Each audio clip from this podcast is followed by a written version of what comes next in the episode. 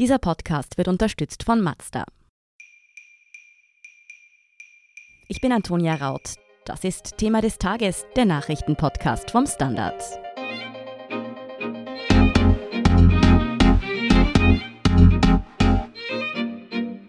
Ab Montag gelten in ganz Österreich strengere Corona-Regeln. Unabhängig von der Ampelfarbe müssen wir wieder an mehr Orten Maske tragen. Veranstaltungen werden eingeschränkt.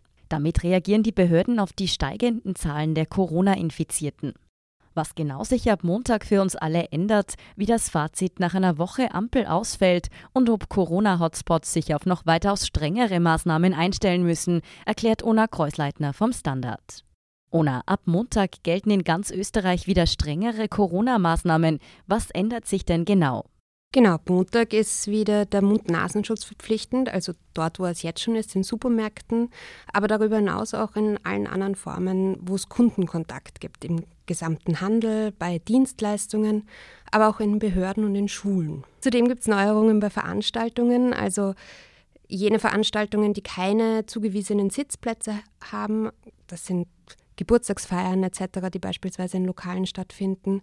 Da dürfen 15 Personen Indoor und 100 Personen Outdoor teilnehmen. Die Empfehlung ist zudem auch dort vorsichtig zu sein. Dazu kommen die professionell organisierten Veranstaltungen. Auch da wird es eine niedrigere Maximalanzahl geben. Hier gelten 1500 Personen drinnen und 3000 Personen draußen. Und dazu kommt, dass in der Gastronomie Kellnerinnen ab Montag auch einen Mund-Nasenschutz tragen müssen und Speisen und Getränke dürfen indoor nur noch an den Tischen verabreicht werden. Das heißt, an Bars etc. darf man nicht mehr essen. Diese Änderungen haben jetzt aber nichts mit der Corona-Ampel zu tun, sondern gelten für alle unabhängig von der Ampelfarbe, oder? Genau. Die neuen Maßnahmen treten ab Montag 0 Uhr in Kraft und gelten für ganz Österreich, egal ob man in einem Bezirk lebt, der grün ist oder der gelb ist. Wie sieht es denn dann mit der Ampel aus? Die ist ja heute Freitag zum ersten Mal umgesprungen. Wo denn eigentlich? Also vergangene Woche gab es das erste Mal die Ampelfarben. Da war Wien schon gelb. Das bleibt die Hauptstadt auch wie in der Vorwoche. Ebenso bleiben Graz und der Tiroler Bezirk Kufstein gelb. Neu sind gelb in Tirol, Innsbruck Stadt und der Bezirk Schwaz sowie die niederösterreichischen Bezirke Korneuburg und Wiener Neustadt. Das bedeutet, in diesen Bezirken gilt mittleres Infektionsrisiko. Linz ist von gelb auf grün gesprungen, gehört also wie der Rest von Österreich jetzt wieder zu den Gebieten mit geringem Infektionsrisiko. Was gilt denn in den gelben Gebieten eigentlich an zusätzlichen Regeln, wenn am Montag die neuen Maßnahmen eh in ganz Österreich in Kraft treten? Man muss dem vorwegschicken, dass auf der Website des Bundesministeriums, wo eigentlich die ganzen Regelungen der Corona-Ampel festgehalten wurden, heute alle Informationen zu den Farben gelöscht wurden. Oh. Dort war ausgeschrieben, was passiert bei Grün, was passiert bei Gelb, was passiert bei Orange und Rot. Jetzt gibt es nur noch alle Maßnahmen für Grün plus den Beisatz, dass bei gelben Bezirken, also mittleres Infektionsrisiko, die betroffenen Bundesländer auch zusätzliche schärfere Maßnahmen setzen können. Warum ist das jetzt irgendwie doch wieder anders gehandhabt worden als eigentlich geplant? Ich meine, ein großes Ziel der Ampel war doch, dass die Maßnahmen über ein Instrument einheitlich geregelt werden können, oder? Die Kommissionssitzung ist jeden Donnerstag. Gestern dürfte es da wieder sehr hergegangen sein. Insgesamt besteht diese Kommission aus fünf Expertinnen, fünf Vertreterinnen vom Ministerium und neun Vertreterinnen aus den Ländern. Die Mitglieder müssen gemeinsam über die Färbung der Länder abstimmen. Ähm, die Kommission hat sich bereits dagegen ausgesprochen, politischen Einfluss auf sich einwirken zu lassen, was offenbar vorher nicht der Fall war, aber man wird sich da offenbar nicht einig. Und deshalb gibt es jetzt wieder zusätzliche Maßnahmen zu der Ampel. Also wir haben ja in Österreich weiterhin steigende Fälle. Die Hälfte davon entfällt auf Wien. Trotzdem bleibt Wien weiterhin gelb, weil man sich nicht darauf einigen kann, das auf Orange zu setzen. Der Rest Österreichs ist trotz der steigenden Infektionszahlen immer noch grün. Jetzt gibt es einheitliche Regelungen für ganz Österreich. Ich glaube, das ist auch ein Versuch, diesem ganzen Wirrwarr, wo sich sowieso niemand mehr ausgekannt hat, welche Farbe man jetzt gerade ist und wovon das abhängt, entgegenzuwirken. Wien ist ein gutes Stichwort. Wir sind ja im Moment der Corona-Hotspot in Österreich. Warum wurde die Stadt denn eigentlich wirklich nicht auf Orange geschaltet? War das ein reines Politikum? Also Bundeskanzler Sebastian Kurz hat bei seiner Pressekonferenz am Freitag auf die Frage, ob er Wien gerne orange hätte, erklärt, dass er möchte, dass die Ampelfarben ernst genommen werden. Dennoch hat die Kommission bei ihrer Abstimmung einfach dagegen gestimmt. Die Wiener Stadtspitze hat aber selber neue Corona-Regeln angekündigt. Die sind also eigentlich selbst für strengere Maßnahmen. Wie passt denn das zusammen? Die Stadt Wien hat sich heute am Freitag dafür ausgesprochen, selber strengere Corona-Regeln einzuführen und dabei gesagt, es ist ihnen relativ egal, ob sie für ganz Österreich oder nur für Wien gelten. Bisher war es nicht möglich, beziehungsweise nur in einzelnen Bereichen möglich, dass einzelne Bezirke oder einzelne Länder sich selber schärfere Maßnahmen geben können. Die meisten der präsentierten Maßnahmen heute überschneiden sich eh mit den Regelungen der Bundesregierung, die ab Montag gelten.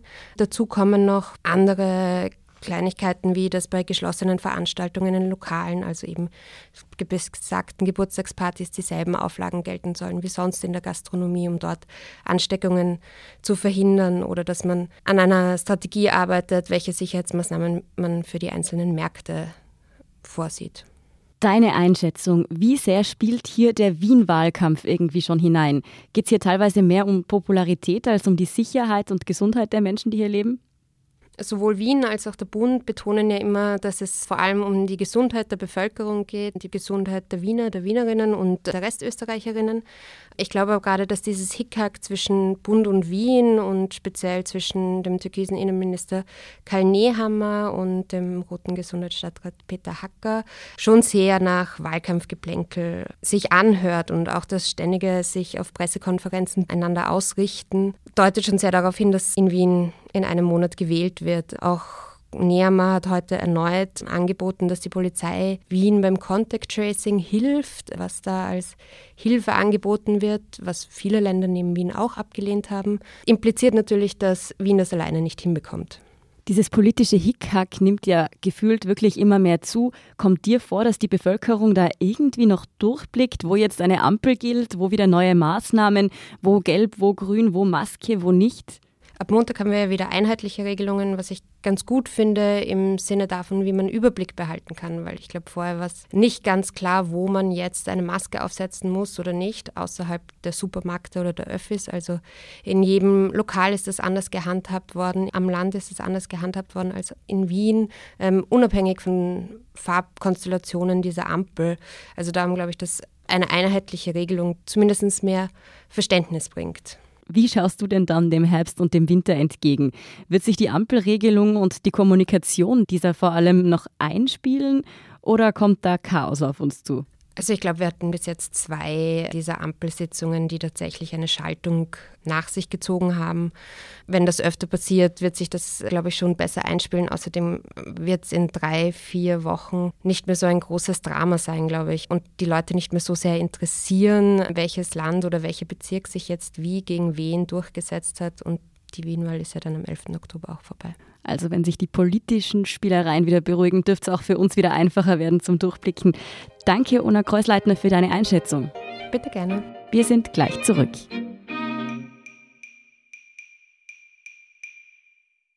Ein Jahrhundert voller Fahrspaß. Feiern Sie mit uns 100 Jahre Mazda. Nur im September gibt es Winterräder, drei Leasingraten und sechs Monate Vollkasko gratis auf ausgewählte Mazda-Modelle. Die Mazda Jahrhundertwochen bei Ihrem Mazda-Partner. Und hier ist, was Sie heute sonst noch wissen müssen.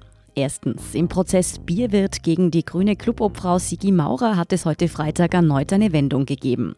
Eigentlich wurde ein Urteil erwartet, stattdessen wurde der Prozess vertagt. Der Grund, der Privatkläger, also der Bierwirt, präsentierte ein neues Beweismittel, nämlich einen handgeschriebenen Zettel, auf dem ein Bekannter zugebe, dass er die obszöne Nachricht an Maurer geschrieben habe. Dieser solle Willi heißen, den Nachnamen konnte der Wirt nicht nennen, deshalb ist der Prozess nun erneut vertagt worden. Zweitens, der luxemburgische Außenminister macht Österreichs Bundeskanzler für das Versagen der EU-Migrationspolitik verantwortlich. Im Interview mit dem Magazin Der Spiegel erklärte Jean Asselborn, für ihn sei Sebastian Kurz als allererster für die jetzige Situation verantwortlich.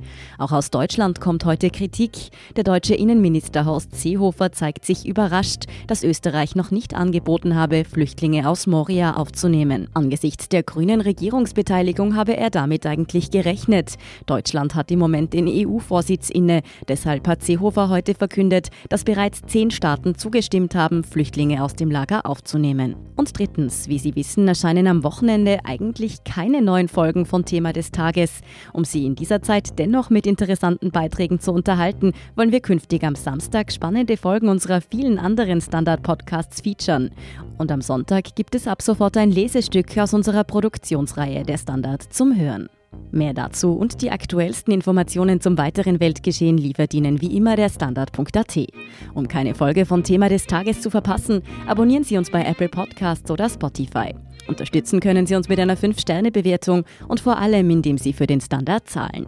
Alle Infos dazu finden Sie auf abo.derstandard.at und dst.at supporter. Danke für Ihre Unterstützung. Ich bin Antonia Raut. Baba und bis zum nächsten Mal.